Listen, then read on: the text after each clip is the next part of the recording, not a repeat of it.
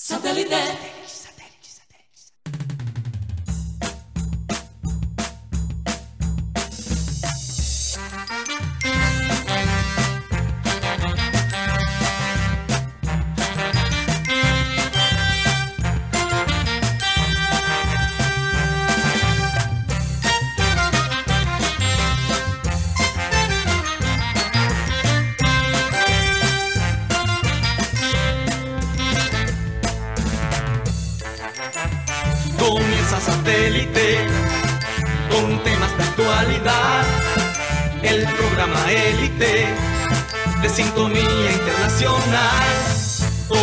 Conéctate a satélite. Al aire está satélite. ¡Satélite!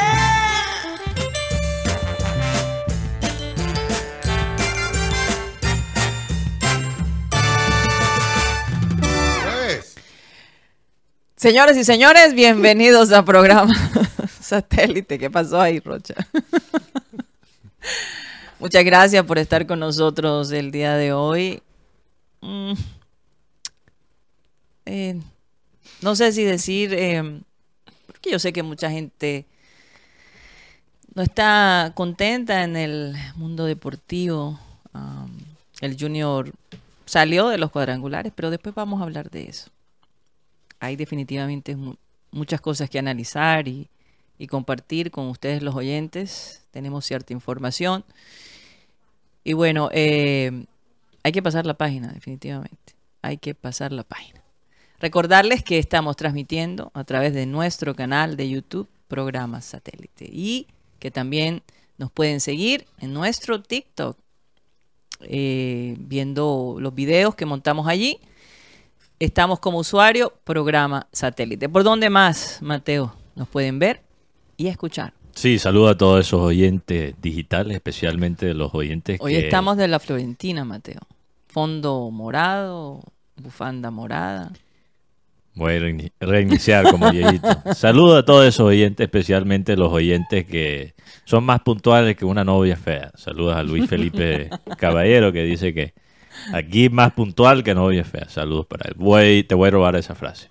Eh, les recuerdo que nos pueden escuchar en vivo a través de la aplicación de radio digital TuneIn, donde estamos como Radio Caribe Sano. Ahí se puede escuchar en vivo por audio y el programa se sube todas las tardes también por Spotify. Ahí estamos como podcast, como programa satélite. Búsquenos si nos quiere escuchar y ver, porque ahora Spotify tiene la función de los podcasts con video. Entonces, en la misma aplicación donde probablemente estás escuchando tu música, tirando tu silvestrazo, tu, salsa, tu champeta, tu reggaetón, tirando pases prohibidos. Esa misma ap- aplicación tiene a satélite, fíjate. Puedes ir de un pase prohibido a, a un peñón de Guti. Bien peñón. O un rochazo, que no hay hoy. O un libro de Rotete, imagínate. O un béisbol, a la colombiana. O un béisbol a la colombiana. Que O un tenemos, cante, aunque no cante. tenemos béisbol a la colombiana hoy y también tenemos peñones. Entonces es un día cargado. Vamos a saludar a la gente de producción, Benji Bula, Tox Camargo, Alan Lara, Sara Gueidos, acá en la mesa, Mateo Gueidos, Benjamín Gutiérrez, Juan Carlos Rocha, nuestro querido Yito y quien les habla, Karina González. Sean todos bienvenidos. Vamos a dar inicio a nuestro programa con la frase acostumbrada y esta dice así. No siempre es conveniente pasar la página. A veces es necesario arrancarla. Fuera, bolillo. No, yo no. Fuera bolillo, no. No. Es que por ahí escucho, ya, ya estoy escuchando voces. Bueno, de- podemos tener ese Fuera, debate. fuera Arturo Reyes. Ah, Y yo espero que no se les ocurra volver a, a traer ese señor. Es un ciudadano no grato, de verdad. Eh, porque todo esta, este de- desboronamiento lo terminó de rematar este señor, la verdad. Y, y, hay, que, hay que, de todos modos, decir que Bolillo tomó este equipo en cenizas. Y, y- y nos, de alguna manera, ¿qué le agradezco yo? Que nos haya devuelto la ilusión y que eh, haya levantado esa hinchada que estaba apagada, que creo que es lo más bonito que nos vamos a llevar de este semestre. Porque si hacemos un análisis, un Viera de bajo rendimiento, un Vaca de bajo rendimiento, un Quintero que no vimos y un equipo que con mucha indisciplina. Entonces, eh, llegar al puesto 9, ¿no? ¿Por dónde terminamos? 9, puesto 9. Llegar al puesto 9 después de haber estado de último, hombre, hubiéramos podido quedar peor. Tengo una pregunta.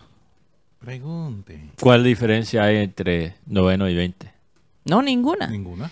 Ninguna. Mateo, pero de igual es una cuestión también como de, de orgullo. Es una cuestión de orgullo. Es una cuestión de orgullo. ¿Verdad? Estoy de acuerdo con, con lo que dijo el Bolillo en la rueda de prensa. Sí. Que, que estuviéramos por lo menos peleando el puesto en los cuadrangulares el último día, después de estar donde estábamos.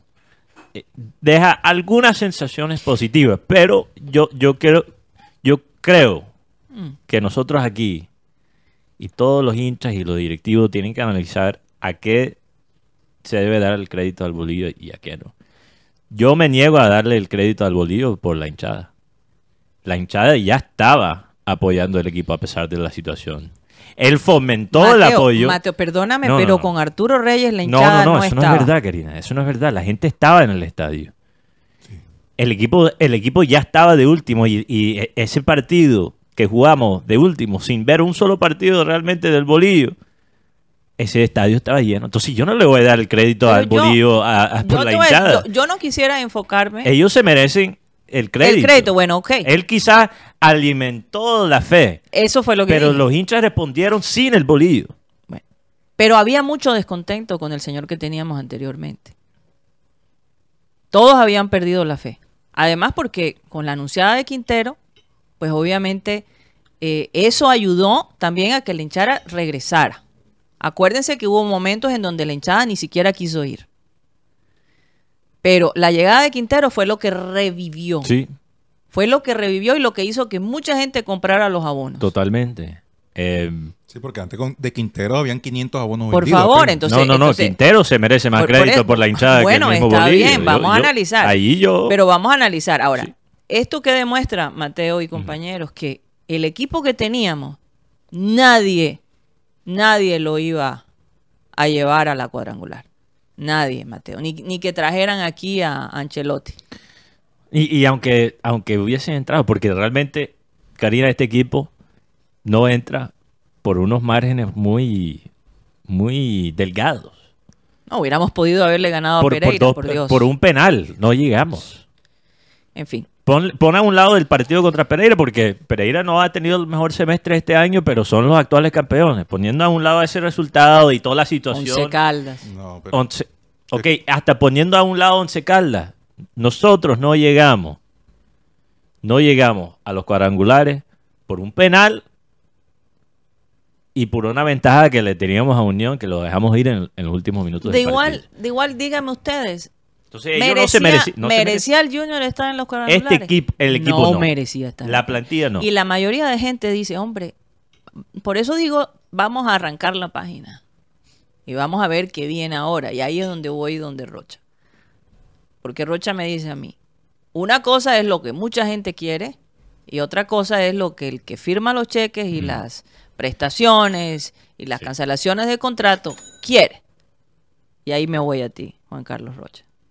Sí, porque el tema aquí es que se vayan todos, que se vayan todos, que salgan, que pero aquí hay jugadores que ya están separados, que tienen vinculación hasta el otro año, hasta año y medio inclusive. Pero el hecho es que si esos jugadores van a aceptar que los transfieran o si van a aceptar un arreglo con el club.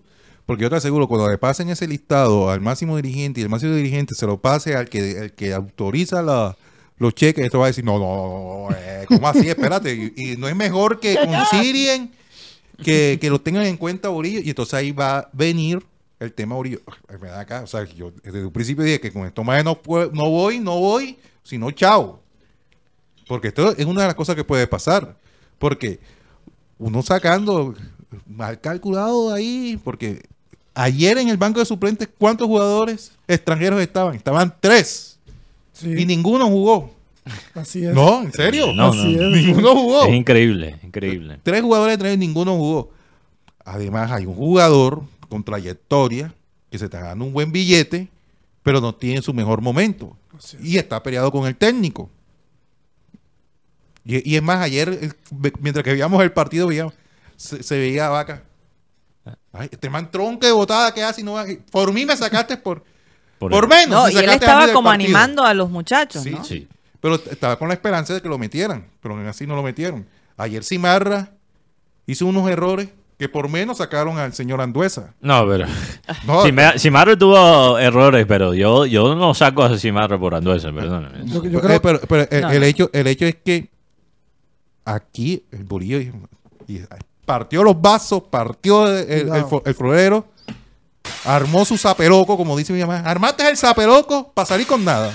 Porque ahora viene el momento del Bolillo que tiene que contratar y contratar bien y ver a quién trae. Ahí es donde se estrella Ahí contra es la donde- pared. ahí es donde Porque vamos a hay ver. un gran obstáculo.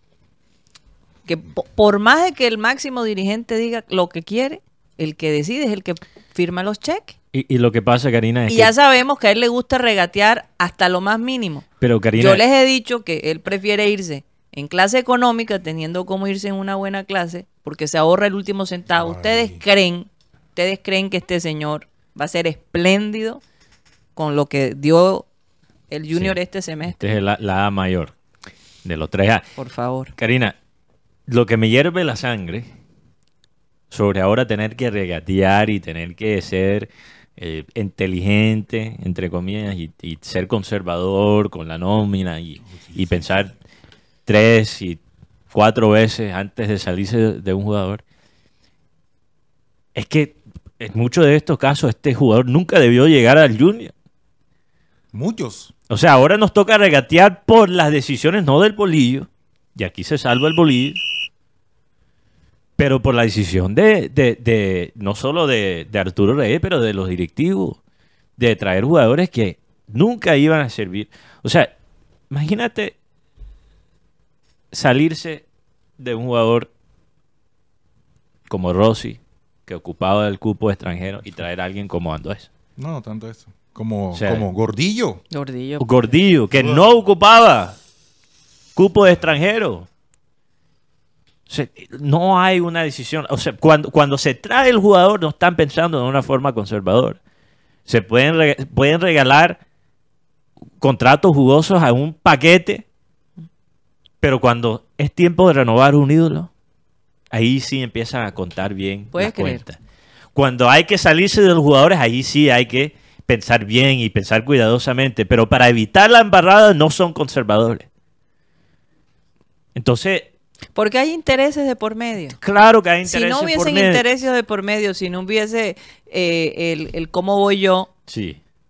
Pero lo que, lo que, lo que, lo que provoca eso, Karina, es una acumula- acumulación de errores. Hoy o ayer, con la no clasificación del Junior, se termina una racha de 10 semestres que teníamos así es. entrando a los cuadrangulares. 10 semestres. O sea, quitándole, obviamente, los meses donde no se jugaron por la pandemia, 5 años.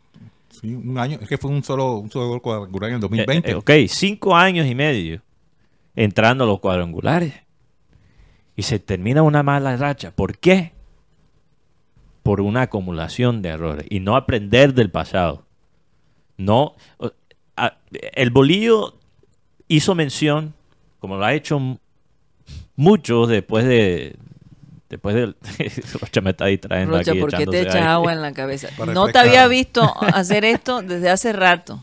Culpa del Junior, culpa del Junior. Rocha como que se, se, se le pegan unos cables en la Ah. cabeza cada vez que estas cosas pasan con el Junior y se echa agua. En... Bueno, lo que iba a decir, Karina, esa frase de, de Yanis Ujú. Atentuquempu, Ujú. el, el basquetbolista, después de ser eliminado de los Heat de Miami, en, una, en un resultado que nadie esperaba, dijo que el fracaso para él no existe.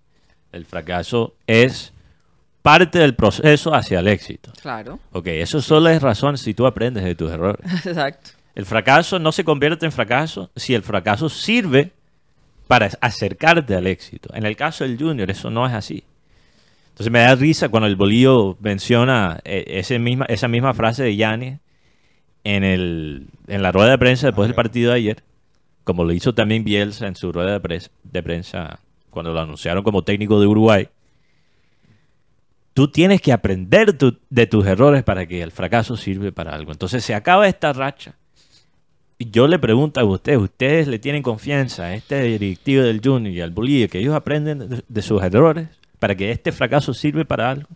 Porque yo no le tengo mucha confianza a la directiva y hasta no le tengo mucha confianza al Bolivia. Y la razón que no le tengo mucha confianza al Bolivia para seguir evolucionando y seguir avanzando es que la conclusión del Bolivia sobre el resultado de Manizales que no se consiguió es que no debió salir a atacar. Esa fue la conclusión del Bolivia. Eso fue lo que dijo. No, es que, perdóname, profesor Bolivia, este equipo no tiene gol. Ese es el problema. El problema no es la intención de salir a atacar o la intención de quedarse atrás y defender.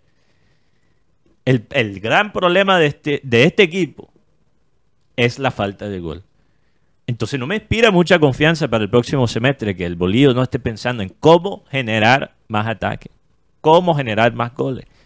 Porque yo te aseguro, el Junior no va a poder conseguir esa, esa misma racha de resultados ganando solo 1 a 0. Es un margen, hablando de márgenes de, de error, es un margen de error muy, muy fino. No es sostenible. Mm. Entonces, Pero fue un torneo que la verdad hoy, después que ya pasó el periódico de ayer, nos encontramos un torneo donde ningún equipo, a excepción de del equipo Águilas, fue constante. Ningún equipo. Lo otro, ayer el Junior rompió una racha de en este semestre de ganar por lo menos por un gol, por dos goles. lo cual, y estuvo clasificado hasta el minuto 85. 85. As- así que el torneo colombiano tampoco da confianza. no, obviamente el torneo Ahora no yo te digo una cosa. pero ¿Qué le acredito yo al bolillo?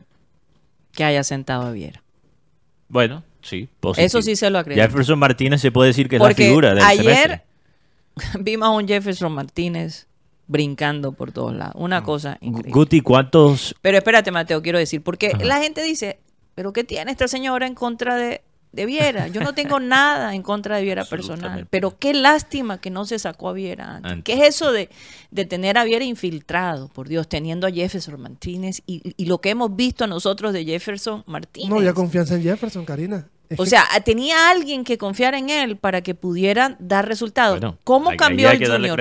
¿Cómo cambió el Junior cuando Jefferson Martínez Totalmente. ingresó y- como, como arquero? Pero, pero eso es lo que estoy diciendo. Una buena decisión del bolillo y hay que darle crédito por confiar en Jefferson, por respaldar a Jefferson, por tomar la decisión difícil de banquear a Viera. Eso requiere mucho carácter. Así Ahí es. sí le doy mucho crédito al bolillo. Total. Pero esa, esa decisión buena ha tapado mucho de las fallas tácticas que tiene este equipo en cuanto a su estructura y cuanto a su estilo de jugar. Y, y lo otro. O sea, por las buenas act- actuaciones de Jefferson, quizás la gente no se, algunas personas no se han dado cuenta lo malo que juega este Junior bajo el mando Sí. del, del y lo que acaba de decir Mateo sobre el tema de la hinchada. Yo tengo, conozco- tengo conocimiento que ese partido con Santa Fe que dirige el Bolillo Gómez, lo dirige Arturo Reyes y el estadio iba a estar vacío.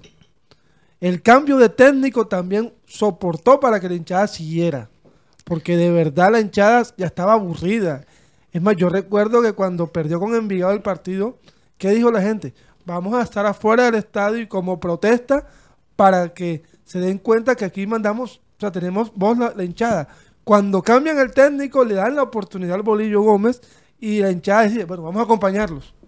Pero, Mateo, en ese momento la hinchada ya estaba, estaba perdón, mamada de, de los mismos malos resultados de perder con Envigado. Un Envigado que no ganó un solo De partido de local, de, De visitante, perdón, y solo le ganó a Junior De y lo eliminó. Y un penalti que para mí marcó... No, yo sé, Guti, lo que estoy diciendo es que no le voy a dar al crédito al, no. a- al Bolillo porque la hinchada, eh, yo creo que realmente el buen momento que vivió Junior con el Bolillo empieza primero con la hinchada que el mismo Bolillo.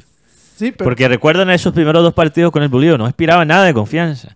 Parecía que nadie, esos primeros dos partidos del Bolillo, parecía que las cosas no iban a cambiar. porque, porque- Pero la hinchada se mantuvo firme. Sí, pero te digo, lo que- pero ese partido con Santa Fe que Bolillo Gómez dirige el primer partido, Sí. ¿es porque es, es Bolillo Gómez o porque es un técnico diferente a Arturo Reyes? No, no, es porque el equipo quería sacar No, no, yo me refiero Ah. a que la hinchada no iba a ir a ese partido con Santa Fe porque, porque Arturo Ah, Reyes claro, ahí. sacaron a Arturo Reyes y eso es una... la hinchada, la hinchada se expresó de distintas contra, maneras. Contra Alianza se expresó tanto sin... Se expresó, se expresó y hubo un momento, recuerden, en que la hinchada dijo, no vamos y esto no cambia. Y lo otro, Karina, el tema con... Hay un penalti que para mí marcó también el torneo. Es el penalti que hace tontamente Estupiñán en el último minuto contra Pasto. ¿Por Sí. qué? Porque esos dos puntos sacaban a Pasto. Por que eso. nos- que nos sacó después el No clasificamos por una- unos detalles, unos detalles. Pero la, la realidad es que este equipo no tiene gol. Este equipo ganaba los partidos de una forma muy improvisada. Sí. ¿Y qué pasa? Eso, eso funciona Pero si eso es lo al corto plazo. Exacto, eso es lo que hay, pero eso funciona al corto plazo. Mm. Pero si ya estamos... Pero no es un la- equipo mi- para ganar. La la última liga. vez, la última vez Ni cerca. que quedamos por fuera fue el inicio de esta racha. Salida Hay que pensarlo así, ¿no? Sí, sí, sí. Ok, la última vez que quedamos por fuera fue cuando votaron a Camero. Gamero y llegó, llegó Comesaña. Ok, llegó Comesaña con Chateo. Y se inició esta racha de 10 semestres clasificando a los cuadrangulares. sí. Y una inversión Porque hubo- de 10 millones de dólares se hizo para, ah, para el chateo. ¿Y porque dónde hubo la inversión? en el- o sea, en lo que se trajo, en lo que se trajo. Se trajo a, Ataque. y defensa. Se, La Y defensa, defensa. mejoramos. se trajo a Rafa Pérez y se trajo a, a Jefferson Gómez, que lastimosamente no, no, su físico no lo ayudó. Se trajo a Víctor Cantillo. Ah, bueno, se trajo Bueno, Jefferson en sus primeros dos años. Sí, no, claro. Y, y es que Jefferson lastimosamente por el tema de las lesiones, Jefferson no siguió su proceso de. Sí. porque era el mejor central que tenía. Ajá. Se, llega Jorge Arias también. Llega en el mejor cambio en la masterclass de, de Junior con Medellín. Yo te doy a Tolosa, tú me das a Piedraíta. y, Gracias, y Tim. listo. Después se trae a Víctor Cantillo. Mm. Ya se tenía Leonardo Pico. Pico, pico, pico. Se tenía Narváez. Y se trae a Jimmy Chara y al señor Teo Gutiérrez. Bueno. Pero faltó algo. Faltó un 9. Sí, faltó un Hace 9. rato. Necesitábamos aquí un 9. Ese es el punto. Necesitamos León- 9 y ayer- necesitamos ayer poder León generar tuvo gol. una... No, a propósito del 9, por favor, quiten ese número a León. Lo mataron, lo mataron, lo mataron. oye. Yo- yo creo que 18 fue un- partidos Le- gol. León, León, la verdad. Oye, y hay que darle ayer crédito tuvo a una Rocha. oportunidad increíble para... Hay que darle crédito a Rocha. Rocha que dijo después de entrevistar por primera vez a Berrillo y Lea. Yo soy testigo y creo que lo dijiste al aire. Esos pelados no están para, Sí, no no, están. listos para jugar en Junior. Tú lo dijiste. ¿Qué, Yo lo qué te dio, qué te llegó a esa conclusión? Se asustaron, apenas vieron a los periodistas. Imagínate. si maneja la, la presión con la prensa, con la prensa, que le van a preguntar, no sabe qué responder, se pone nervioso. Y tú Imagínate frente a un, par- a un público completo. Imagínate. No. No, eh, fue preparado. lamentable darle a León. eh, Fue un error garrafal darle a León el- la 9. Oye, que falta de respeto con Borja, con Valenciano, por Dios. Pero eso no es culpa de León. Borja criticado por todos porque no hacía los goles en momentos Ay, no, ni importantes. hablemos de eso. Pero yo todavía... Me- yo no sé ni qué me da. Extraño en este momento a Miguel Ángel Borja. Extraño en este momento. Y me van a No. decir...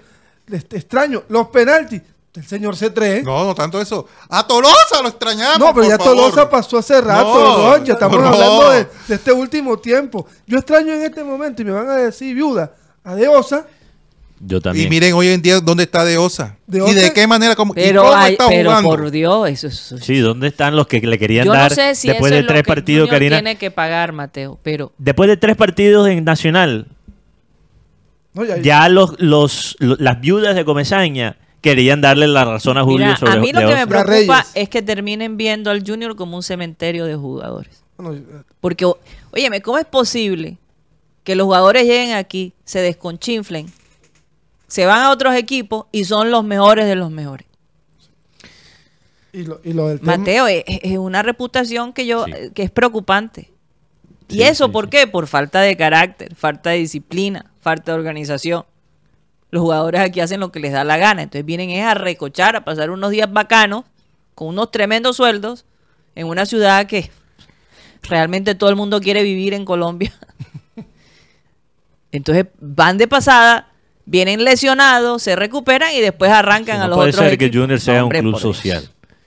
Donde, por- el caso de Edwin Velasco, que llega aquí, se mama sufridas en Kilimanjaro, allá en Hace Puerto que Colombia, que no me están pagando la cuña, pero ese era el lugar con peladitas y tragos y encima. Se regresa a América y ahora es Cafú. Marcelo. Ma- eh, ahora es Marcel. Pero, pero hablemos de los jugadores en la plantilla Que, definitivamente se tienen que quedar, porque la lista no es muy larga. Bueno, vamos a mencionar. Jefferson. Martínez, definitivamente. que le traigan Se un, queda. su- traigan un suplente. Sí. Sí, que le traigan un suplente que podría ser quizás el arquero a largo plazo. Un Sí. suplente joven. Sí, Sí, sí, sí. un arquero con... No, Porque pero no- Jefferson que se quede. Jefferson se ganó el puesto para este año. Hasta el Sí. 24 tiene contrato Jefferson Creo Gómez. lo que te iba a preguntar, Guti, es que creo que ¿24 de qué? Hasta el 24. o sea, 2024. 2024, hasta, hasta el año del Ah, centenario. 2024. creo que Jefferson es el jugador que más tuvo figuras del partido en Junior este semestre. Hay que chequearlo. Ya- ya, lo que sí está claro es que Junior fue el equipo con más vallas invictas durante el semestre. En el todos contra todos. Tuvo nueve vallas, vallas Bueno, invictas. esa estadística la podemos echar a la basura. No, porque estoy hablando, No, es la- importante. hablando de la figura de Jefferson. Que tuvo, tuvo siete partidos sin, que, sin recibir gol. Eso No, es sé. Bueno, sí, un logro para él. Se puede decir que él fue el mejor arquero de este semestre. Claro. Y, En y- Junior, y no, Tiene argumentos. y No, no- no, y eh, no eh, jugó todo el todo el torneo. no jugó todo el torneo. Él jugó ¿Cuántos desde, partidos? desde la fecha 10 hasta la fecha 20. Él, él jugó 10 partidos. Ok. Jefferson, definitivamente. Edwin Herrera, Herrera Se queda. se No, queda. definitivamente. Definitivamente, eh, para mí, él, Jefferson y Blacho son los MVPs de este semestre para el Junior. Imagínate. Lacho. Vladimir. Le viste, La- la, Vladimir se dicho. queda definitivamente otro semestre. le viste la ca- también Ese le golazo que metió Vlad. Quintero se queda No, otro Quintero semestre. dice que se queda, Bueno. supuestamente. También Ok. le viste la cara No, en, ya- en la Quintero, entrevista. Ah, eh, bueno. Quintero inclusive hoy colocó un tuit. Se despechó con la gente perrateándolo anoche. Me Sí, dijo, se despachó diciendo que no, que va a haber revancha. Bueno. O sea, Bueno. confirmando lo que, lo, Un lo que Quintero- manifestamos aquí. Un Quintero motivado eh, es interesante. Vamos a ver. Porque él le dijo a alguien, a una cuenta de Instagram, gracias que me diste gasolina. Sí, eso, eso, eso fue Entonces, ayer. un Quintero motivado, eh, con ganas de ganar algo aquí Ojalá, en Junior. porque sabemos su capacidad. Y, y- y- y hay que recordar algo, porque ahora estamos perreteando a, a Quintero por redes, pero acuérdense que cuando las cosas estaban por el piso, el que nos dio palabras de confianza, de optimismo, fue Quintero. Ajá, además. No, antes, de la llegada antes de la llegada del Bolívar, el líder era Quintero. Quintero Sí, sí. y era el que más rendía. Claro. Y era el que, Es y que, él dio eh, la cara. Por lo menos la queja de nosotros es ausencia.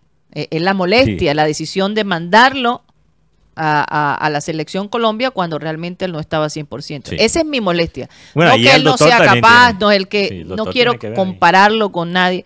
Yo lo que quiero verlos en la cancha. Es lo único que, que me gustaría, ¿no?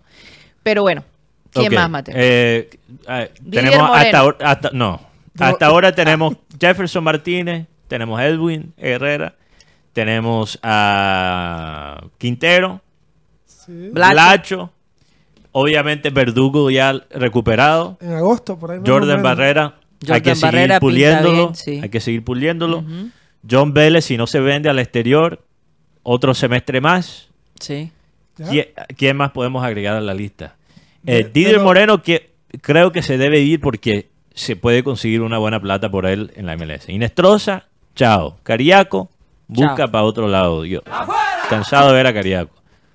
No puedo creer que votamos a, a- a- a Teo como un perro y todavía está Cariaco en este equipo.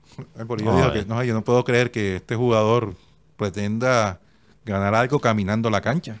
Literal. Cariaco que se vaya. Inestrosa, Yo creo que si ya- se queda, no me incomoda porque te juega varias posiciones. Pero si se puede conseguir una plata por él, que se vaya. Que se vaya. Ya sabemos que el bolillo va a pedir la salida de los cuatro exonerados. Los cuatro exonerados. Walmer Pacheco, César Haider, que es fácil sacar, salirse de César Haider porque es préstamo. Y de Walmer. Ortiz es más complicado. Creo que Rocha, de acuerdo a la información que has compartido aquí en este programa, el que probablemente se va a quedar de los cuatro es Ortiz por su contrato. No, si el bolillo, sí, el bolillo ya, ya dio la orden. O sea, si el bolillo No, no, el lo puso, eh, ya, Esos va. cuatro se van. Esos cuatro se van. se van. Sí. Pacheco sí. se va, definitivamente. Sí, sí. Sí, Mientras sí, que esté el bolillo, ellos no van Bueno, entonces, ¿Quién más? ¿con qué nos quedamos?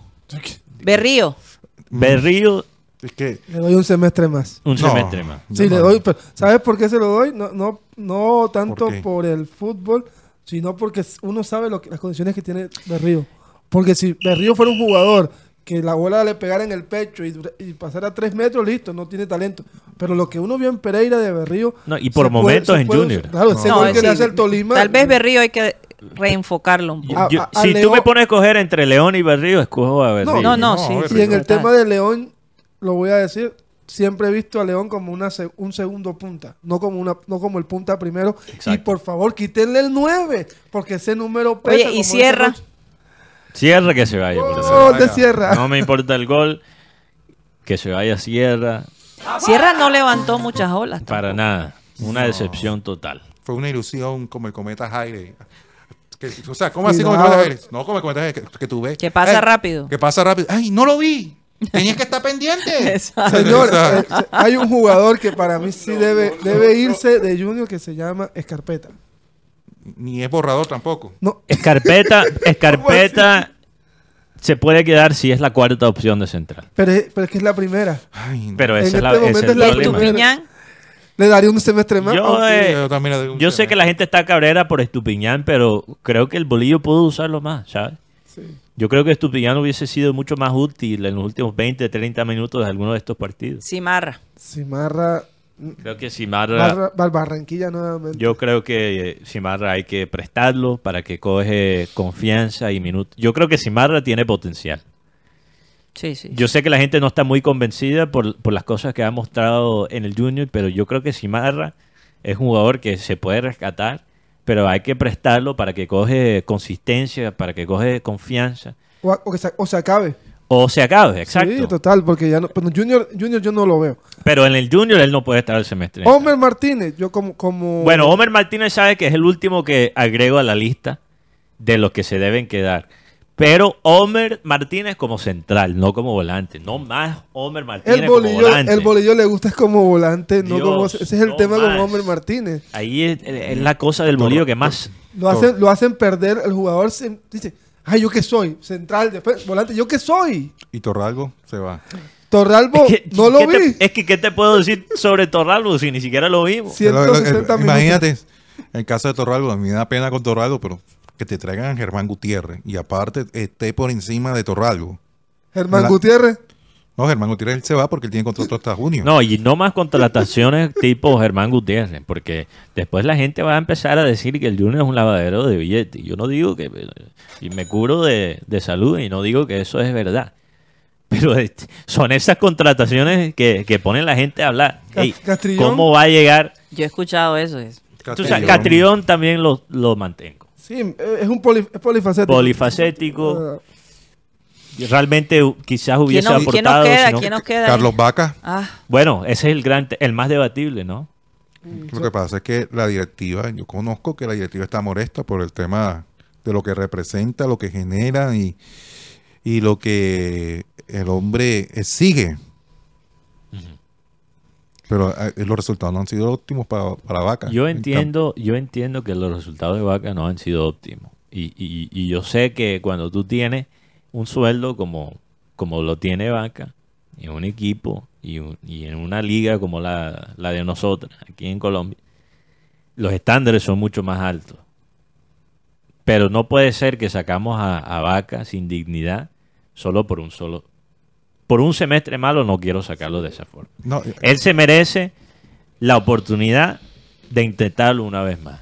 pero como Porque cómo es que somos así tan, tan rápido en, en cortar cabezas cuando es un ídolo del club, pero no con, con un jugador como Cariaco, pero no con un jugador como Inestrosa. ¿Cuántos semestres malos ha tenido Cariaco en el Junior? Son más que uno. no, una tortura. Y Cariaco tampoco es un jugador barato. no, señor. No, y Entonces- exigente, supremamente eh, exigente. Esta se la he hecho completamente al técnico del Tolima, ¿Cuál? al señor Juan Cruz Real, Juan Croy. que prefirió al señor Cariaco González que otros jugadores. Bueno. Así que por ahí, Todos tienen decisiones de técnicos que, la verdad, Amarato Perea prefirió a otros jugadores, jugadores sobre Teo, no peleó por Teo. pero mira que... Bueno, aunque lo de Teo creo que era la- imposible es que- por... Pero, pero no peleó por Borja. Pero no peleó por Borja. No peleó por Borja. entonces- y en cambio el señor Comesaña, que sí peleó por el señor Carmelo Valencia. Bueno. Claro. ¿Cómo que se va Carmelo? Es que yo no Bueno, tengo- pero Carmelo, don Friegue, Carmelo, Yo creo que con Carmelo, Carmelo. Junior entra a los, a los ocho. no falla- Carmelo, no falla- Carmelo llegaba a resolver, es una cosa que Wow. increíble. Y hay, y hay un personaje ahí en, el, en la banca técnica que no sé qué hace ahí. Y ayer yo veía y decía, caramba, eh, ni que Pep Guardiola ni que Carlo Ancelotti. Daba más indicaciones que el mismo Bolillo Gómez. El Bien. señor Báez, ¿qué hacía ahí? Ah, Él es, el él delegado, comisionado y él es Él es gerente No, y yo veía al general. bolillo hablando con este señor. ¿Qué ¿Qué le estará preguntando? ¿Qué- qué- Cuestiones Y técnicas. yo lo vi o- y parec- pareciera que el bollo le estaba diciendo, esta vaina está jodida. La boca. la boca. Yo, yo, yo lo vi, yo creo que lo vi decir, está muy malo, muy malo. Es, que- es que el primer tiempo de uno fue muy No, yo malo. lo que quiero, Rocha, es que nos digas aquí, este señor va a traer, va, va a seguir trayendo jugadores, porque eh, el sabio es el que trae los jugadores, ¿no? Uno Que de pro- los que uno de los que propone. O sea, él hace caso. Él dice, ¿cómo, ¿Cómo así que hace caso? Sí, o sea, eh, al, al final la decisión no la toma él. La decisión la toman son los directivos, entre los jugadores. O sea, él trae los jugadores. no, la decisión la toman los, directivos al final. No, él los propone lo que, lo que te, lo te- lo Sí, que yo, eh, ¿Cómo decirle, Mateo, te vendo este vaso azul? Ese de cariño. O sea, este vaso azul me gusta, no sé, ¿tú, tú qué dirás? No, y, y no podemos, no podemos eh, sentar aquí, yo critico mucho a Héctor Fabio Báez, pero al fin del cabo, las decisiones no se aprueban sin la luz verde de los directivos. Y le dijeron como que sapo también. ¿A quién? A Héctor Fabio Báez. ¿Cuándo? El día de la, entrevi- el día de la entrevista de echar te- el topo que Ah, que sí, era sí, sí. Ah, ¿Y quién ok. te contó, Héctor Fabio? Así dijo el máximo dirigente. Así del que. Pero es que yo todavía de, de esa entrevista recuerdo cuando Rocha dijo, el Bolillo Gómez. Ay, ¿quién te contó? Héctor Fabio. Yo dije- y, a la, y a la media hora salió lo del Bolillo Gómez. A mí me gustaría ver el bendito comité ese que prometieron Sí, iban tremendo comité. Un comité para Un la comité fantasma. Que- mientras que Óyeme, tú, tú, tú dijiste, Rocha, que habían ya escogido a las personas. en ese comité estaba ¿Quién Arturo está? Reyes, Adiós. Ne- Nelson Reyes. O sea, toda la familia Reyes estaba ahí. Sí, pero al Qué final barbaridad. Oye, yo, yo creo que... Yo Ese creo- comité más bien era un comité... el eh, médico, el doctor Fernández, pero, ah, le dijeron al doctor Fernández, por favor, no hable más. Después de la entrevista con no, nosotros. No, no hable más, por favor. Sí, por eso. Sí, porque Oye, No es la estoy vez preocupada, estoy preocupada. en Porque es que yo no sé si es que la gente aquí se siente como si estuviera en una sala con mucha Muy confianza relajada, sí. y que nadie los va a escuchar. Me siento mal porque metimos al doctor Javier Hernández en, en Fernández. problemas. Fernández. Sí, Hernández- Oye, eh, eso es verdad, Rocha, porque Sí, la sí. última vez que, que él te ¿Por vio, qué? Porque- te dijo, no, no, no, no, no, no quiero hablar contigo. No, eh, auto- eh, tiene que ser autorizado por el club. Yo, yo me siento mal porque metimos al doctor Javier Fernández en problemas y también boleteamos al psicólogo del Junior. Entonces imagínate, Ojo, estamos Mateo. dos por dos. ¿Qué nos falta? Bueno, yo, yo, esta vaina es Vamos a- tomar un- Sí, hay que tomar un, un respiro eh, y, y hay que hay que aprender de los errores, Karina. Los fracasos pueden servir para algo, pero yo no le tengo confianza en este grupo, eh, esta junta de directivos y, y Son muchos años cometiendo el mismo. Yo no les tengo mucha fe. Imagínate, trayendo a Comesaña cada vez que hay un problema. Ese es de la mayor. Prefieren traer a Comesaña que tomar decisiones inteligentes. Y la gente la- la- le tiene miedo a esa palabra fracaso. Una No.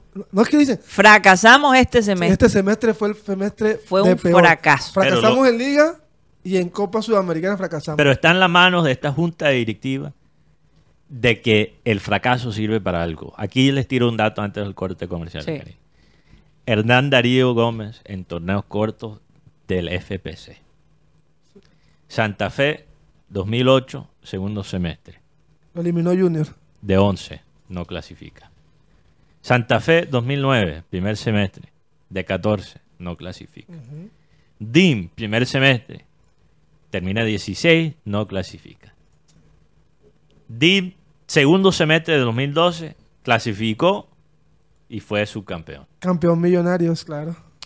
DIM 2013, primer semestre, te- termina de décimo y no clasifica.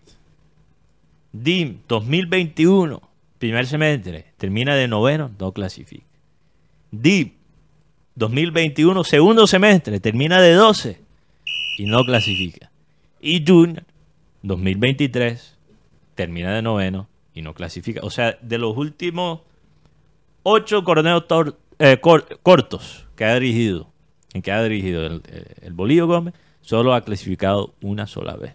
Entonces yo creo que el Bolillo se merece otra oportunidad en el semestre entrante para armar el equipo, para intentarlo una vez más, pero yo no le tengo mucha confianza al Bolillo. Y tenemos que estar preparados para un plan B.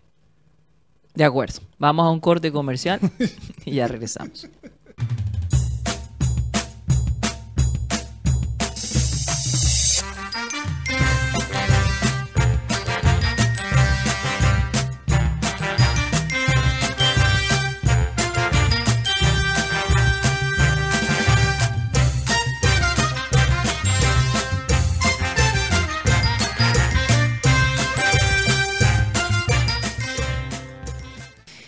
Esto es programa satélite que se transmite desde la ciudad de Barranquilla, Colombia, South America, la capital deportiva de nuestro país. Y bueno, eh, estamos a nombre de Unilegal, esta empresa de abogados que contrata a estudiantes de último semestre de Derecho para ayudar a personas que tienen problemas legales. Si no sabes cómo normalizar tus predios, qué derechos tienes en tu trabajo, cómo divorciarte, cómo crear una empresa o comprar un automóvil, Unilegal te puede asesorar. Llámalos por favor al 324-599-8125, 324-599-8125. Costo de la eh, llamada 25 mil pesos y por un espacio de 45 minutos. Unilegal. Vamos a saludar rápidamente, Juan Carlos Rocha, a toda la gente que ha estado allí.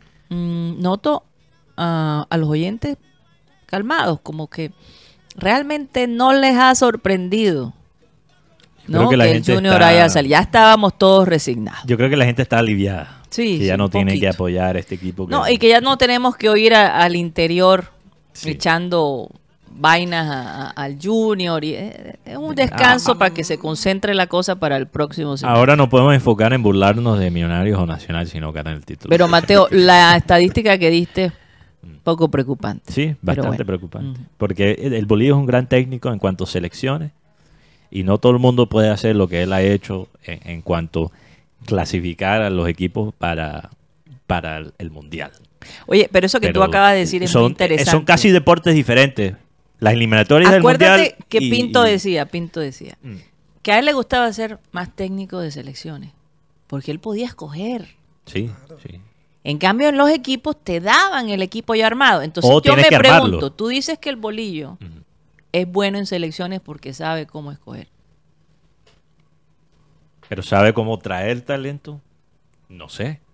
Nunca Pero se ha mira visto que, en un... e- mira que en el junior, el hombre quiere unos jugadores y ya empezó el hombre No, de la chequera este a decir siglo, que no. Karina, en este siglo no, no hemos visto el bolillo poder armar y reforzar bien un, equi- un equipo profesional. No lo hemos Bueno, visto. No. En este siglo. Vamos a ver qué pasa. Pero yo pienso que hay que estar atentos, porque si el bolillo el otro semestre no da, hay que buscar otra persona.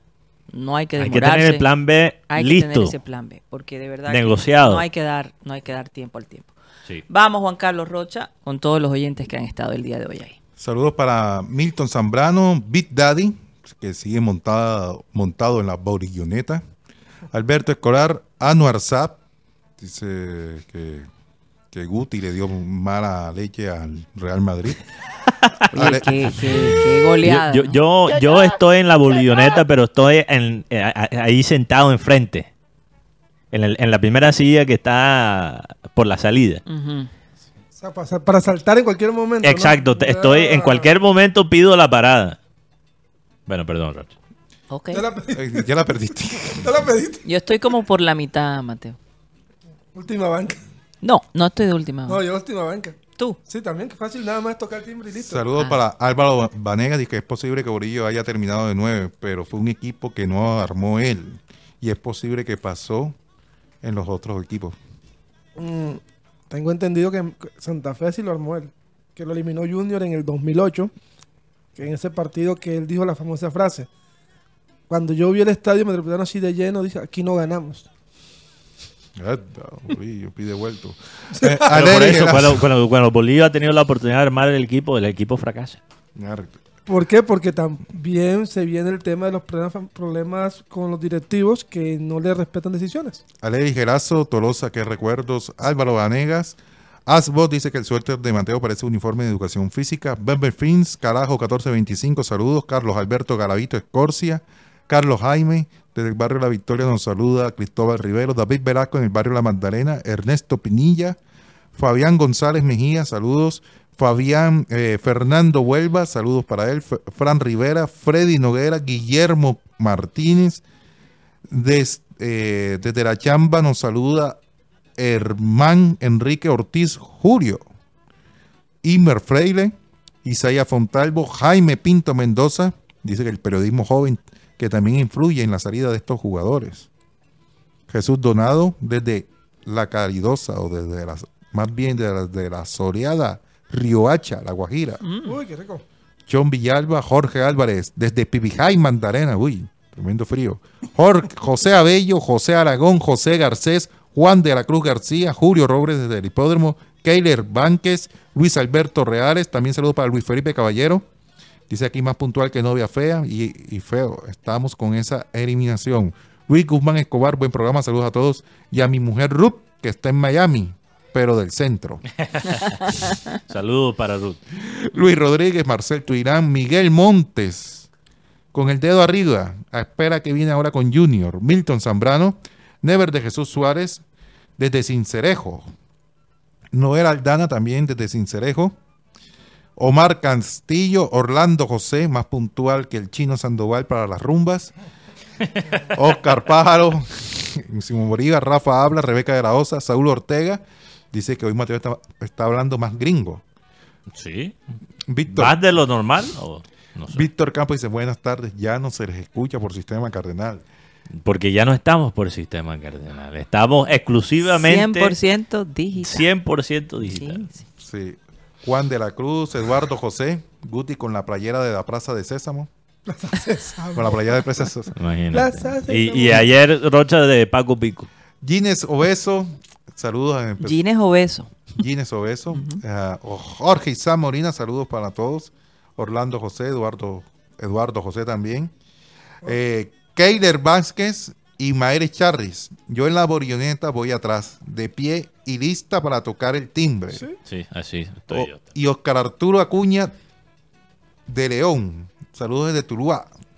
Maelis estaba bastante activa en Twitter ayer. Sí, sí, sí. Yo publiqué una foto, es que imagínate, yo, yo les confesé ayer a los oyentes, Karina, que tengo los comienzos en una guerra. Sí, sí, yo sé, yo estaba Entonces aquí. ya, ya se puede imaginar cómo estaba después de, del resultado. No podía de- gritar mucho. 80 Sí, no- ni siquiera me podía re- reír, ni gritar, ni llorar. Por- 85 minutos. Sí. Oye, pero Pero ya se quería- puede imaginar cómo estaba Karina después, después del resultado de Pasto contra Envigado. Y después los hits le y ganan después de la derrota de los Celtics Pero, por, nada.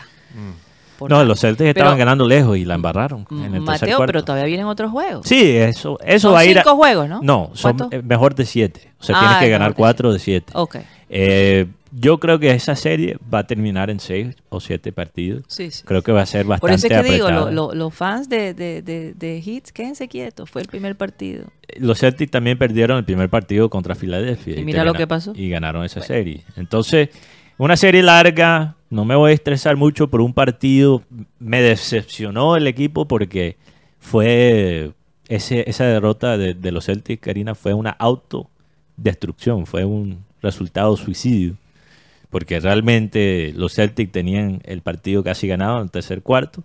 Testigo de eso. Y ellos son su peor, sus peores enemigos. peores enemigos. Porque los Celtics tienen más talento que los Heat de Miami, pero los Heat de Miami tienen un coach supremamente experimentado, Total. supremamente inteligente, para mí el mejor coach de la NBA, Sí. y tienen más fuerza mental. Sí. Entonces, es una ellos batalla. saben, ellos saben cómo manejar eso. Es una batalla entre el talento y la garra, porque los Heat tienen más garra y los Celtics tienen más talento. Vamos a ver cuál gana. Bueno, ya lo dirá el resultado. Terminamos con, con los oyentes, Rocha. La lista era larguísima. Sí, José, José Jiménez, saludos para él. Keiton Leal, también saludos. Muchos nombres que- nuevos. Sí. Sí. Saludos a todos esos oyentes y bueno, hay Fabián que... González pregunta que si estás de luto. Si yo te- Oh, Karina. Karina, Karina. No, Karina. el negro me, siempre me ha gustado. Ah, ah, y, Bueno. Pa- y Patricia Peña de New Jersey. Bueno, Karina, Oye, qué imprudencia, ¿no? tengo... ¿Acaso porque te viste de negro estás de luto? Bueno, yo sí estuve de luto cuando Está mi padre falleció.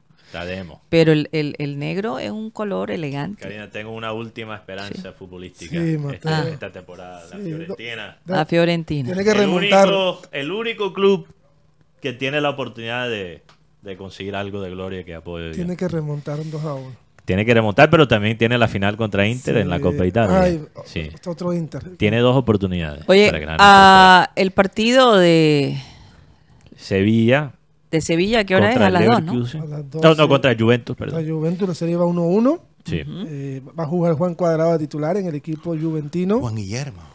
Sí, y ayer, Posible refuerzo del a- Juventus. ayer hubo una imagen particular en esta jornada de final de liga que fue en su cumpleaños el Teo Gambeteador.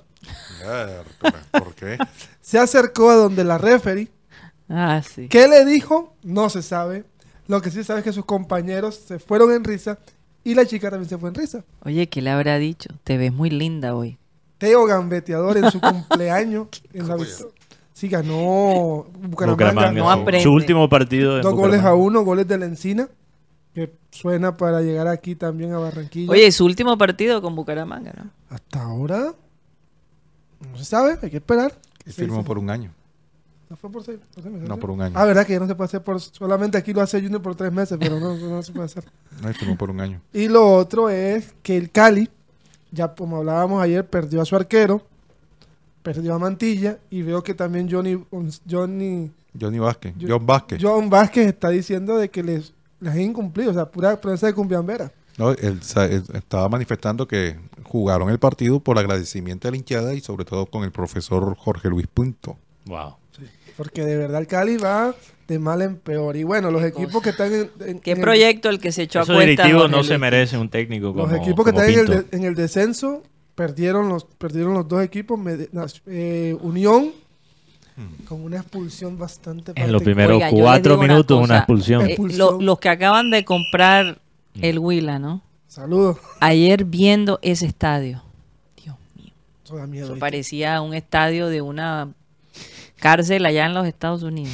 Y No, les digo, eh, ver salir esos jugadores que no sabían para dónde iban, como que salían del camerino, que una cosa increíble, bañados en sudor y ni siquiera estaban jugando.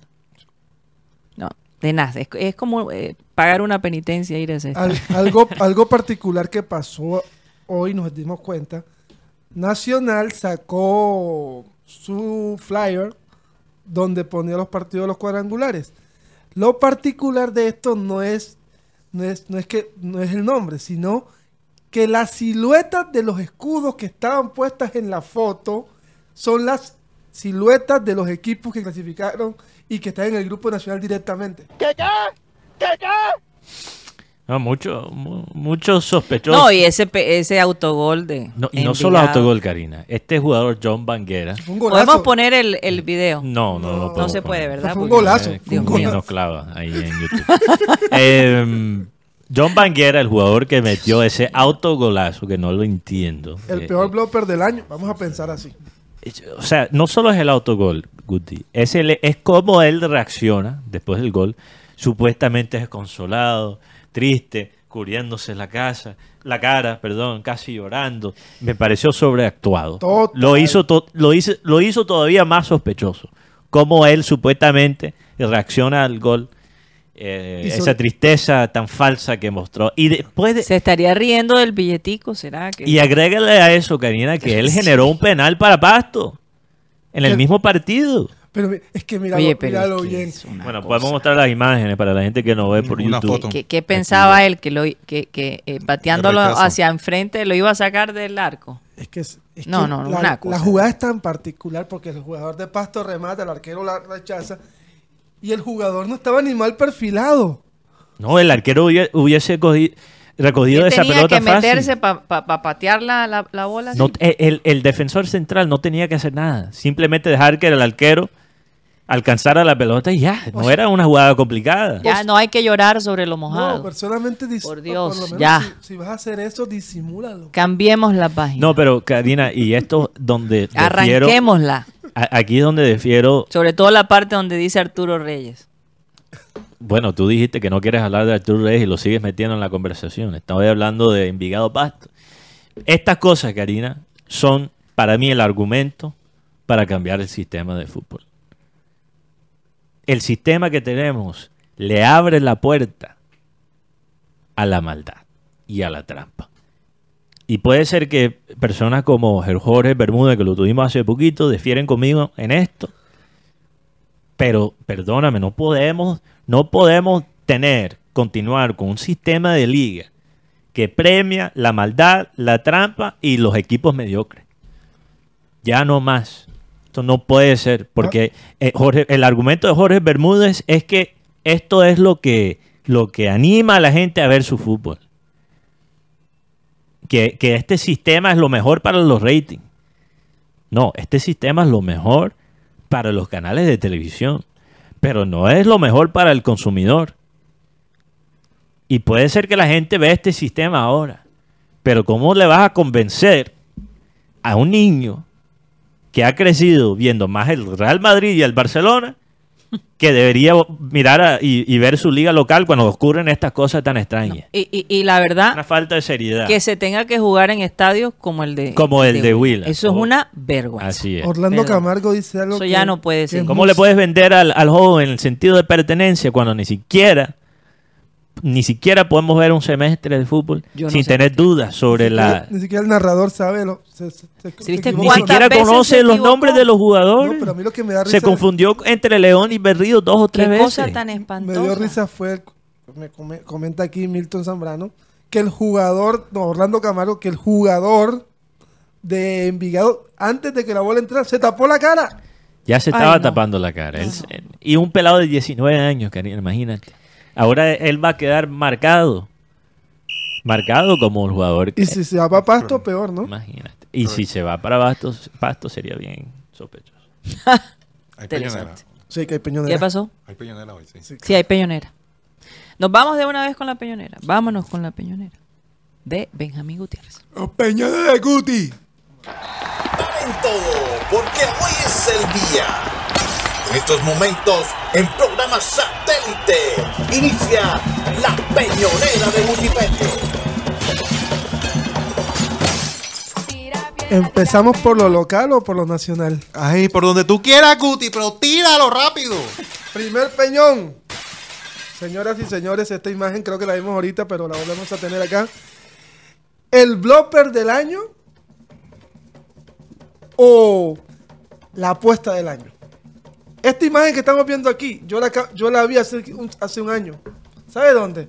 En el partido entre Llaneros y el equipo Unión Unión Mag- Magdalena. Epa. Y la pregunta que me hago es, ¿vamos a seguir apoyando una liga que es patrocinada por las apuestas y que esto lo que te hace creer es que está, todo está arreglado?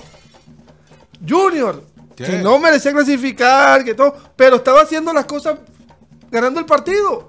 Y de un momento a otro pasto hace dos goles en, en menos de, 20 de 15 minutos. Y además no se acabó en el tiempo que había de- dictado el, el árbitro. Y lo otro, el penalti. El penalti que dice Mateo. Y la expulsión a los cuatro minutos de Eder Munive en el partido entre, entre Medellín y Unión. Señores, Pasó ¿has- el Nicky. ¿hasta cuándo vamos a estar pensando en el billete y no en el, en el talento fútbol colombiano? De verdad, duele ver que un equipo como Junior o Santa Fe o Equidad estén afuera mientras está Pasto. Y no tengo nada en contra de los pastuzos, perdón. Guti, Oye, bájate el peñón que te estás cubriendo la cara. Después me Eh, hace. Antonio, Antonio Bendaño dice, el hombre del maletín negro. como Ah, decía González. ve. el No, es- ahora. el El Neki. Neki. El hombre del. Neki ahora. El Segundo, Hay que actualizarlo. El hombre. Hazlo un poquito, Guti. Ahí, ahí. segundo Peñón. El ministro de Transporte cree que la gente en Puerto es gente rica. Peaje los papiros. Uy, Si ustedes no quieren que haya un estallido social o una protesta social como la que ya hubo hace poco en, Bar- en esos peajes, deben cambiar la forma de recaudar el dinero, porque ellos Yo veo que los buses de puerto van y vienen y tienen que pagar un peaje todo el tiempo. Señores, la situación no está para andar pagando plata en, en algo que no se ve. Porque si se viera soluciones, se vieran mejores vías, listo, perfecto. Hasta invertimos. Pero no se ve nada. Es que ni en que- cuatro se ve. Eso, eso ni en cuatro se- no se ve. Mate- Así que, señor ministro de Transporte, ese peñón es para usted. Te lo regalo. Un, un bonus track. Un bonus track. Este bonus track va para el señor Arturo Reyes. ¡Ay, dámelo! Sí, señor Ya Arturo está Reyes. muerto, déjalo quieto. No, que por culpa de Arturo estamos No, así como hombre. estamos. Con esta no herencia maldita. Esta es una herencia maldita que recibimos de Arturo Reyes. ¿O no te diste cuenta ayer la nómina con que planteó el Borillo Gómez? Con lo que hay. Esto es lo que hay, con lo que tenemos. Mal planificado. sin pretemporada. Por darle la oportunidad de traer jugadores de equipo chico. No, independientemente de equipo chico. Jugadores que no. O sea, vas a decir que jugadores. que- ¿Con qué jugadores se reforzó el Junior? Jugadores de Jaguares. Pereira. De Pereira. Del Deportivo. Pereira venía de una buena campaña. Oye, pero no todos los jugadores sirven para estar en el Junior. No todos los jugadores No todos los técnicos. eh, sirven para estar, son profesionales. No todos los costeños sirven para estar en el Junior de Barranquilla porque les pesa la camiseta. No todos los jugadores son para que tengan los números que tuvieron jugadores que fueron estrellas como Valenciano, como Borja, por Dios, el Hay que 9. respetar, hay que respetar. Hay que respetar, por Dios. Y Arturo Reyes, sí, por tu culpa, Junior está así. Por tu culpa. También Por- la culpa de los directivos que le pero dieron por Arturo permiso. Reyes. Por Arturo Reyes. Para yo se mí, lo es más, digo. ah, para mí es más culpable el que trajo a Arturo Reyes al equipo. Bueno, ahí sigan confiando en Arturo Reyes. Y Ahora ya que está saben sonando para la Unión. Mandarena. Vaya a ver que, que desciendan en la Unión. Si se quieren los Samarios estar en la B. Llévense a Arturo Reyes también para allá. ¡Uy! Vamos a un corte comercial y ya regresamos.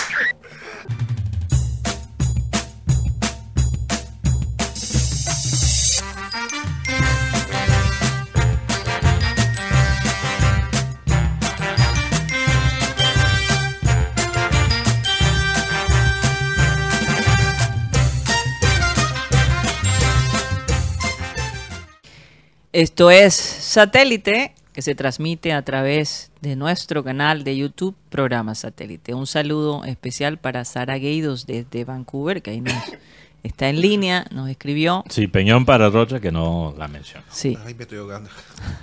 Rocha tuvimos que irnos a comerciales porque se está ahogando. Tuvo un darle ataque. agua y... Empezó a convulsar después de ese peñón. que- Convulsionar. co- convulsionar después de Sí, ese sí. peñón que le dio a Arturo Reyes. Óyeme, y quiero felicitar a Andrés Andrew Renovitsky, que está También en la ciudad de Vancouver. Llega a sus 26 años. Está Dios viejo. te bendiga. Andrés, tu familia te ama, te extraña. Y bueno, cuando regresemos a esa ciudad maravillosa, que a lo mejor vamos a tener a Didier Moreno por allá en los Whitecaps. Quizás entrevistamos a ti Eh, allá. oye, te puedes imaginar. Eh, podremos celebrar todos juntos. Mateo, te voy a dar la oportunidad para Ah. que felicites a Andrew. Gracias, Karina. Yo solo quería decir que, bueno, Andy Renovicki, Andy como es conocido, es mi primo hermano, una persona muy especial y una persona que inspira tranquilidad. Sí. Mucha de la gente que lo ha, lo, lo ha podido conocer dice eso. Todos estamos de acuerdo. Andy es una persona Mucha paciencia. que tiene paciencia, que es tranquilo, no se deja perratear. Mm, Aquí pudo experimentar eso en Barranquilla los dos meses que pasó acá, Sí, sí, hace sí. dos años, casi dos años, imagínate. Como pasa el tiempo y, y bueno, muy orgulloso de él y sí, tengo muchas ganas de celebrar con él. y estar- Saluda a Jerry también, a- su también a su esposa. Jerry. Sal- salvadoreña, ¿no? Así se- Salvadoreña, sí, de Salvador. Saludos para ellos. Oigan, el músico británico Sting eh, se convirtió en el último artista en hablar y expresar su preocupación por la inteligencia artificial, Sí. diciendo que debemos ser cautelosos con la tecnología y que será una batalla que todos tenemos que luchar. Pero hay algo que él dijo. Los componentes básicos de la música nos pertenecen a nosotros, los seres humanos, dijo Sting en una entrevista para la BBC. Y esta batalla que todos tendremos que pelear en los próximos dos años va a ser defender nuestro capital humano contra la inteligencia Así artificial. Y, y esa es la batalla que nos va a tocar luchar porque no sabemos cómo esto se va a desarrollar, quiénes van a ser reemplazados. Sabemos que la empresa del servicio definitivamente se va a ver afectada desde el punto de vista ah, eh, laboral para los humanos versus la inteligencia artificial. Si trabajas en un call center, en cinco años tu trabajo va a ser reemplazado por inteligencia artificial. Sí. Si tu trabajo es algo Hasta las recepciones. sí, las recepci- recep- recepcionistas, cosas administrativas, eh, todos esos trabajos van a eventualmente ser reemplazados, no de un día para el otro, pero en los próximos Las 20 aerolíneas años, van a usar mucha inteligencia mucha artificial. inteligencia artificial, sí, todo lo En que es como dijiste Karina, todo lo que es servi- servicio al cliente, Sí. va a ser especialmente digitalmente y sobre teléfono, va a ser reemplazado por inteligencia artificial. Hasta Y- los, hasta desafortunadamente muchos meseros también, Mateo, van a tener robots llevando la comida. Especialmente sitios de comida rápida, por ejemplo. Sí. Tú vas a entrar a un McDonald's y ya no te va a ate- atender una persona, te va a atender una inteligencia artificial. Eso se va a volver una realidad. Y como digo, no va a ser de un día para el otro. Solo ciertas empresas pueden manejar esa tecnología, tienen los recursos para implementar eh, la inteligencia artificial. Mateo, los DJs. No, eh, pero es ¿Qué un tema aparte. Lo que pasa, Karina, es que el problema no es la tecnología. Bueno, estamos hablando de la música. Los es la composición. también. no, no es la composición. Es el, son los ejecutivos de la música. Los ejecutivos de la música ya y respetan, poniendo a un lado la inteligencia artificial, ya y respetan el capital humano de la música Sí. con contratos que ponen los músicos básicamente, por eso dicen que firmar un contrato en la industria de la música es firmar un contrato con el diablo. Sí. Muchas veces pierden sus derechos para poder cumplir sus sueños. Muchos artistas duran años peleando para recuperar los masters de su música. sí. Pero Mateo, también, también puedo ver cantantes creados por la artificial. Pero, pero un segundo, antes de eso, antes de eso. Entonces tienes a tienes a, a unos artistas que ya son irrespetados, que ya tienen que hacer muchos conciertos al año, más que nunca, Sí. porque no ganan mucho por el streaming. Antes ganaban más los artistas musicales por la venta de discos. Ahora lo que ganan, tú puedes tener mil millones de stream y solo te consigue un millón de dólares. Mil millón de streams. Sí, yo recuerdo Spotify. cuánto fue que ganó Shakira en ese eh, eh, disco que sacó con... No, pero eso fue en YouTube. Calculamos en YouTube, creo. Sí.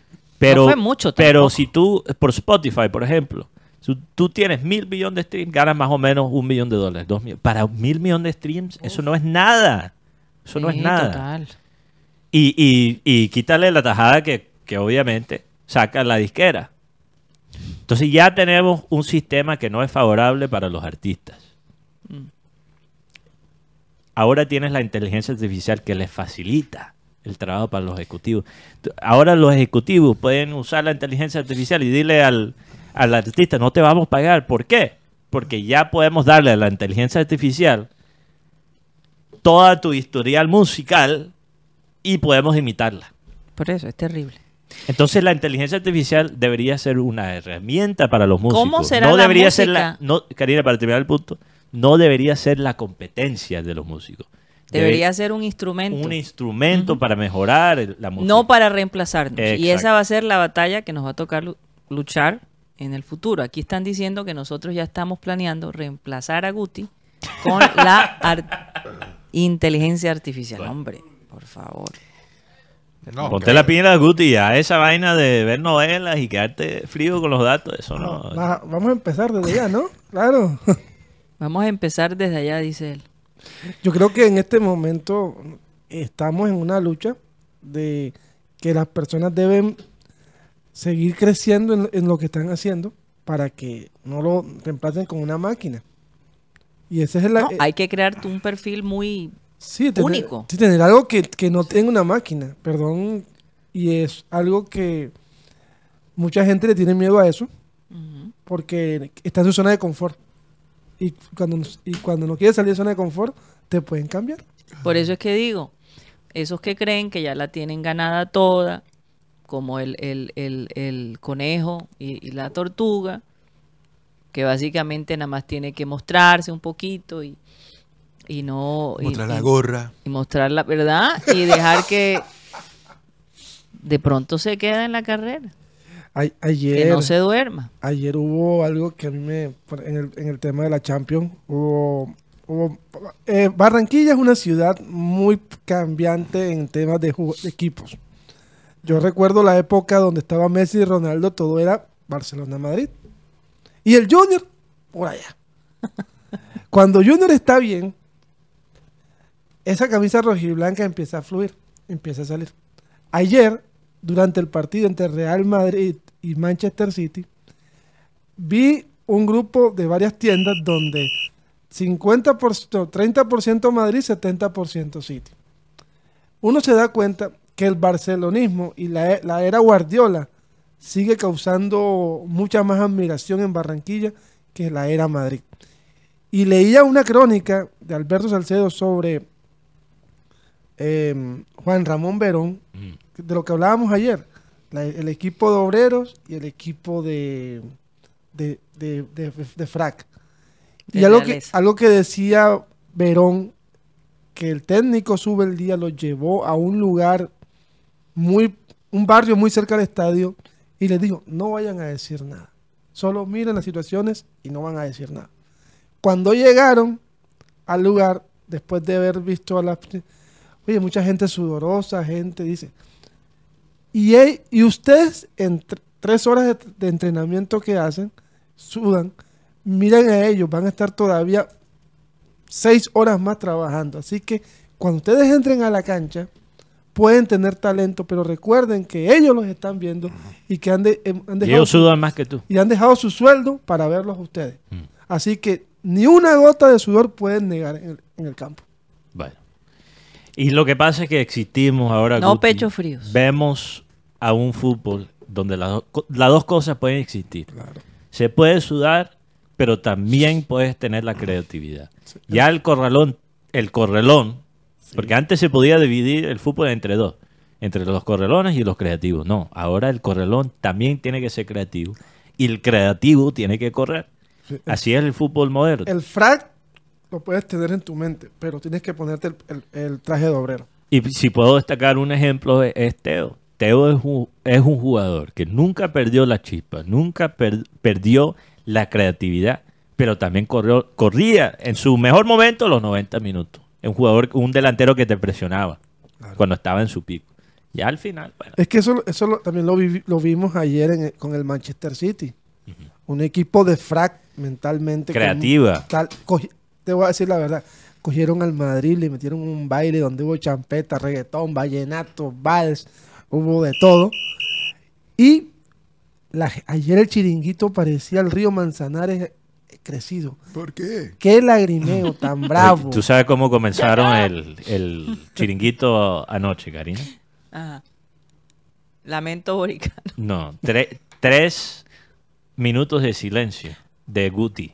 No, pero No no- Guti, Gutipedio, Guti, el exjugador de Real Madrid. Tres minutos en vez de uno. Le muestran la cámara, le ponen la cámara sobre Guti, exjugador de, de, de Real Madrid, ahora comentarista, él es corresponsal merengue de- del Oye, deberíamos haber comenzado el, el- el- el el programa, programa, con, con, con tres 10 minu- minutos de tres silencio. minutos de silencio. sobre Rocha, tres minutos de silencio. No, Eh, eso no. No, la- qué vaina tan, Son tan muy tra- chistosa. son muy El trágicos. chiringuito en cuanto en cuanto entretenimiento, Karina. Y las caras que ellos hacen. Sobre todo el, el que, el, el, ¿cómo se llama? El, se me olvida el nombre. Pedrol, el director. Pedrol. No, sí. no, no. Y bueno, Soria, nuestro gran amigo Cristóbal Soria, Es un personaje. eh, se las vaciló porque él es anti Real Madrid. Él realmente es de Sevilla, Sí. pero Está jugando hoy. él es un sevillano eh, que es pro Barça, digamos, pro Messi y anti Madrid más que todo. Es más bien anti-Madrid.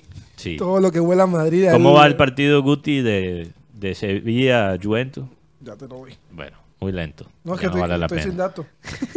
Oye, quiero aquí mostrarle a los Guti. eh, Hay- Guti, hay- hay Perdóname, Guti, internet. no hay excusa. Nosotros tenemos wifi aquí. No hay ¿Cómo que excusa. estás sin No, datos? te- ¿Qué excusa tan chimba? es Te que deben lo- poner es que lo como. Tengo, apa- tengo apagado, Ah. tengo apagado el wifi. Guti, debes. ¿En Cero a cero. A ti te deben Cero contratar a como cero. jefe de Cero prensa de cero. Mateo. Y el partido que hablábamos ahorita, de que necesitaba que ganara Brighton, Ajá. va perdiendo 2 a 0 con Newcastle. No es favorable para el Liverpool, lastimosamente. Eh, Karina, quería mostrarle, me mandaron aquí una foto del jugador John Banguera de Envigado, el que metió el autogol.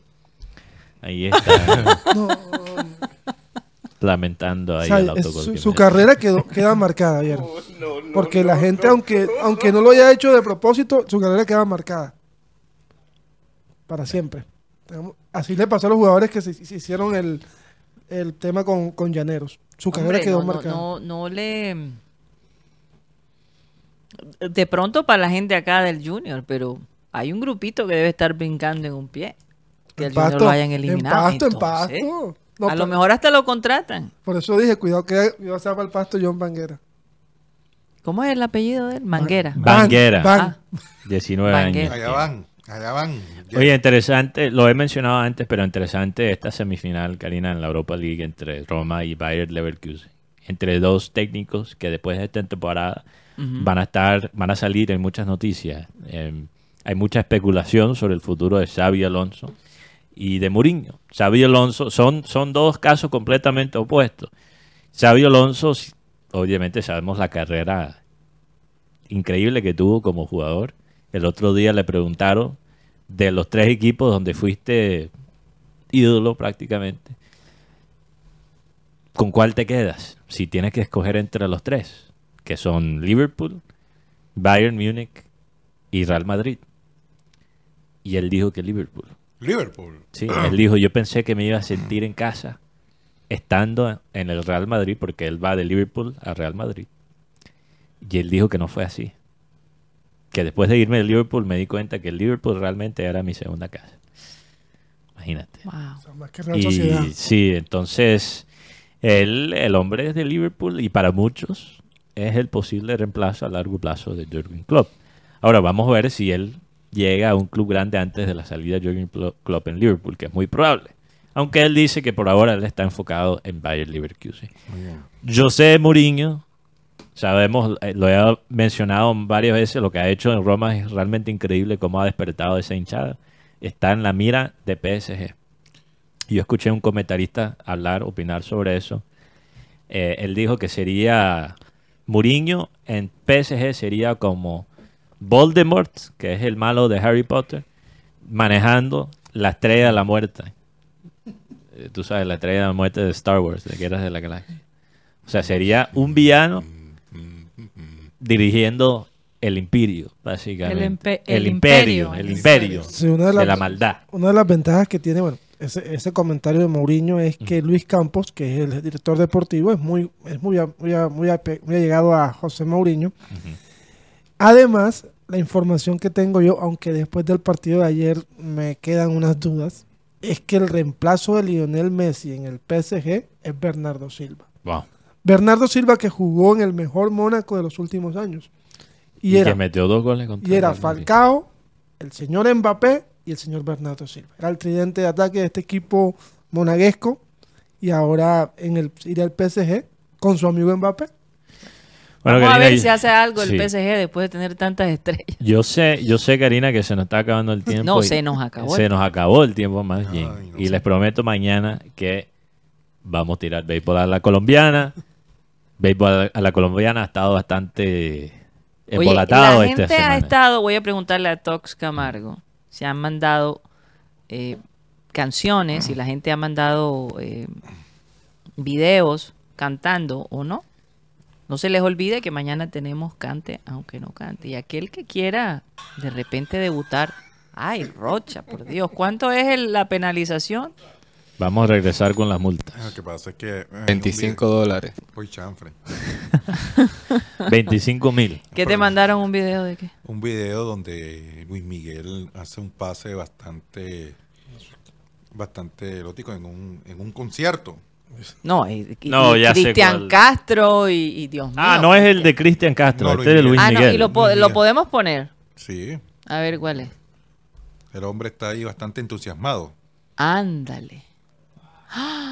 Ahí bastante entusiasmado, ahí el hombre ahí cantando, eh, Montando car- carpa. montando carpa de circo. Montando carpa, Luis Miguel en pleno concierto. No, y se adelgazó, qué impresión.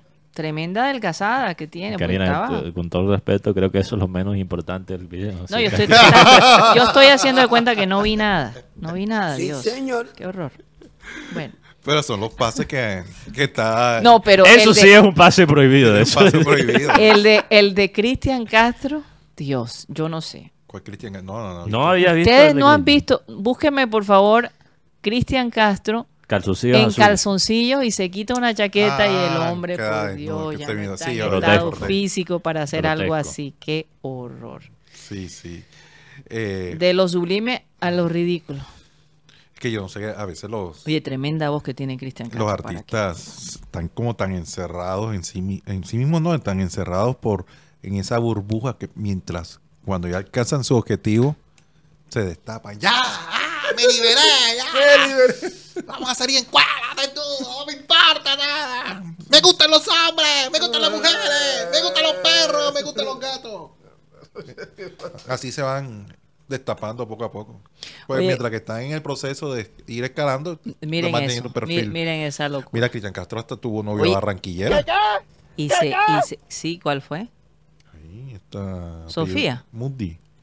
Ah. Y venía aquí a Barranquilla y todo. Ah, Y estuvo por las ventanas. En fin. Eh, eh, pues no la envidio, la verdad. no la envidio con ese físico de Cristian Castro. En todo caso, fíjense que eh, Jennifer López en estos días estaba diciendo que a veces ella eh, le da como, como tristeza o pesar, ¿no? De ver cómo los hijos de padres famosos sufren, la verdad. Eh, que ella quisiera proteger a sus hijos de la prensa, de los comentarios, pero no es fácil, es, es muy difícil crecer con padres tan famosos. Imagínate ella, Mark Anthony, y ahora el novio que tiene la mamá. Bueno, novio no, esposo, ¿no? Ellos se casaron, ¿verdad?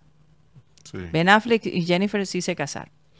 Pero ella acaba de sacar una serie, no sé si la han visto, donde hace el, el- interpreta a una asesina que sale de su escondite para proteger al hijo que abandonó años atrás. Eso creo que es una serie que está saliendo en, en Netflix. No sé si la han visto. La verdad es que no me llama la atención ver a Jennifer López en papel de heroína y de asesina. y todo.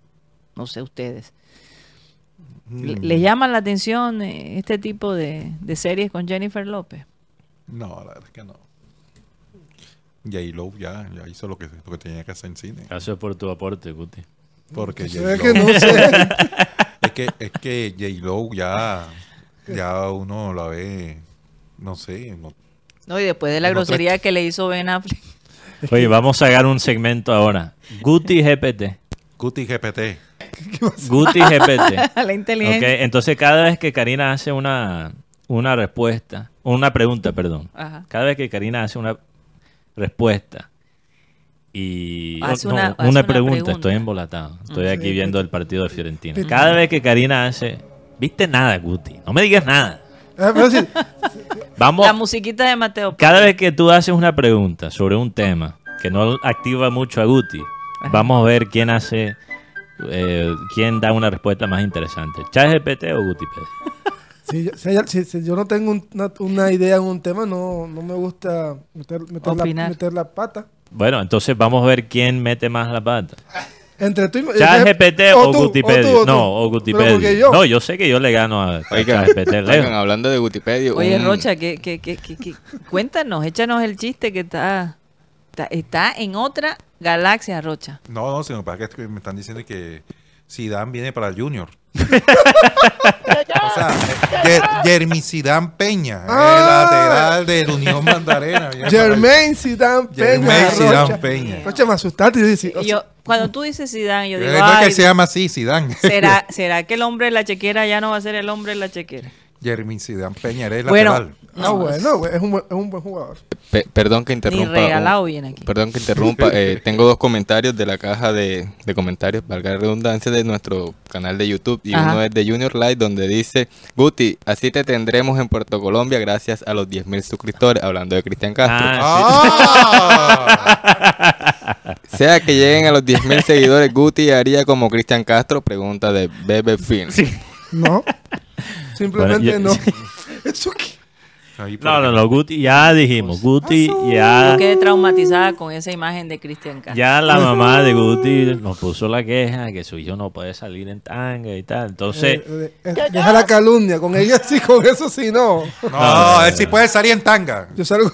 Él sí puede salir en tanga. Ok. Ya, ya. No, que la que calumnia no me está es- me está ahí, mamá es la calumnia, no lo que lo puede salir es no, no, giro. no, perdóname. Respete, viejo. Le pido disculpas aquí públicamente a, a la mamá de Gutipedio, pero Guti ya no se va a poner la tanga de Maluma, pero sí se va a tirar del muelle de Puerto Tampoco. Colombia, para aclarar. No, ¿ok? no, no me veo. Y si quieres ver eso, que vamos a hacer un stream en vivo, la tirada de Gutipedio en el muelle de Puerto, tenemos, tenemos que llegar a de 10.000 suscriptores en YouTube. Entonces, por favor, compárten el programa. Señores, yo mejor voy a despedir el programa. Ay, Gol de Fiorentina. Se están poniendo sí, un ahí, poco y, a- y ayer. perniciosos.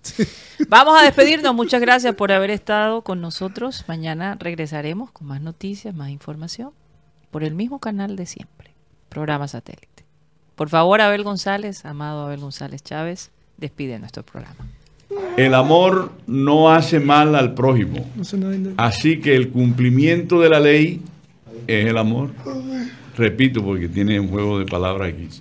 Dice, el amor no hace mal al prójimo. Así que el cumplimiento de la ley es el amor. Sí, porque el cumplimiento de la ley de Dios. En el cumplimiento de la ley de Dios está el amor por todas partes. Amarás a tu prójimo como a ti mismo. Si ese cumplimiento de la ley es el amor. Repito, el amor no hace mal al prójimo. Así que el cumplimiento de la ley es el amor. Ese es Romanos 13:10. Romanos 13:10 para que amplíen un poco la, la- la- la- el significado de este versículo a través de, de- de todo el, el capítulo, que es una crónica regularmente. Bueno, ok, señoras y señores, créanlo, pero se nos acabó el time. Satellite, satellite, satellite, satellite.